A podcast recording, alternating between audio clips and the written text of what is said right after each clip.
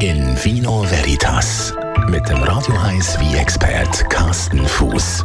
Präsentiert vom Landgasthof Leue in Uedike. Dort, wo man als Gast kommt und als Freund geht.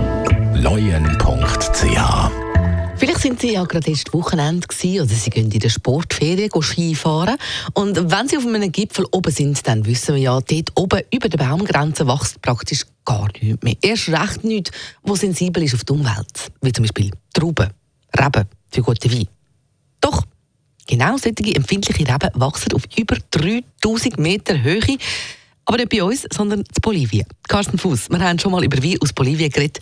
Und dich hat das Weinbaugebiet regelrecht fasziniert. Ja, genau. Es hat mich wirklich gepackt und es hat mich nicht losgelassen. Ich habe dann recherchiert. Und Bolivien gilt ja nicht als das bekannteste Weinbaugebiet. Es ist für den Weinbau eigentlich auch nicht wirklich geeignet. Es ist nämlich schon zu nahe am Äquator. Das heißt, da wird es langsam zu warm, zu tropisch. Und um trotzdem Wein machen zu können, muss man in die Höhe gehen.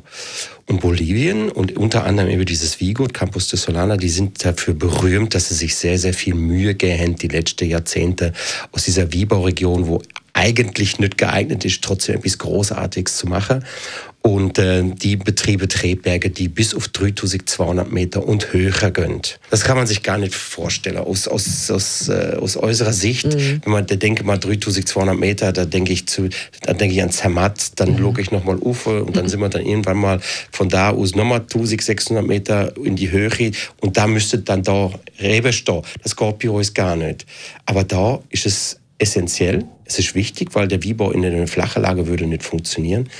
Und deswegen gönnt in die Höhe und das ist ein mega aufwendiger, äh, mega Aufwand, wo sie mit Betriebe oder also nicht nur die Höhe, sondern da sind die, die, diese Rebberge, die müssen erst angekleidet werden, neue Rebsetzlinge gesetzt werden. Äh, da muss man erstmal herausfinden, welche Trubesorte. Dann sind die Rebberge sind von Erosion auch geschädigt, also die muss man mhm. wieder herstellen und, und, und. Also ein riesiger Aufwand, wo sie betriebet.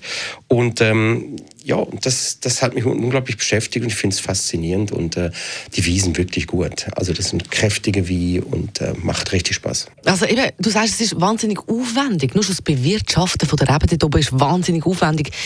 Was wächst denn in dieser Höhe? Welche Traubensorten?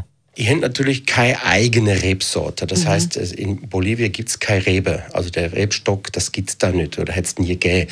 Das sind alles europäische Rebstöcke, wo sie haben. Sie baut viel Cabernet A, Chardonnay, Merlot, Syrah, Tannat. Also ganz viele verschiedene. Aber die meisten sind europäische Sorte. Die allermeisten sogar französischen Ursprungs. Also man hat so die klassische internationale Sorte da.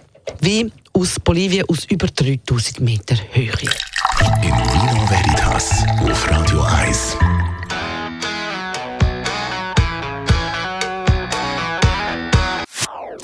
Das ist ein Radio 1 Podcast. Mehr Informationen auf radio1.ch.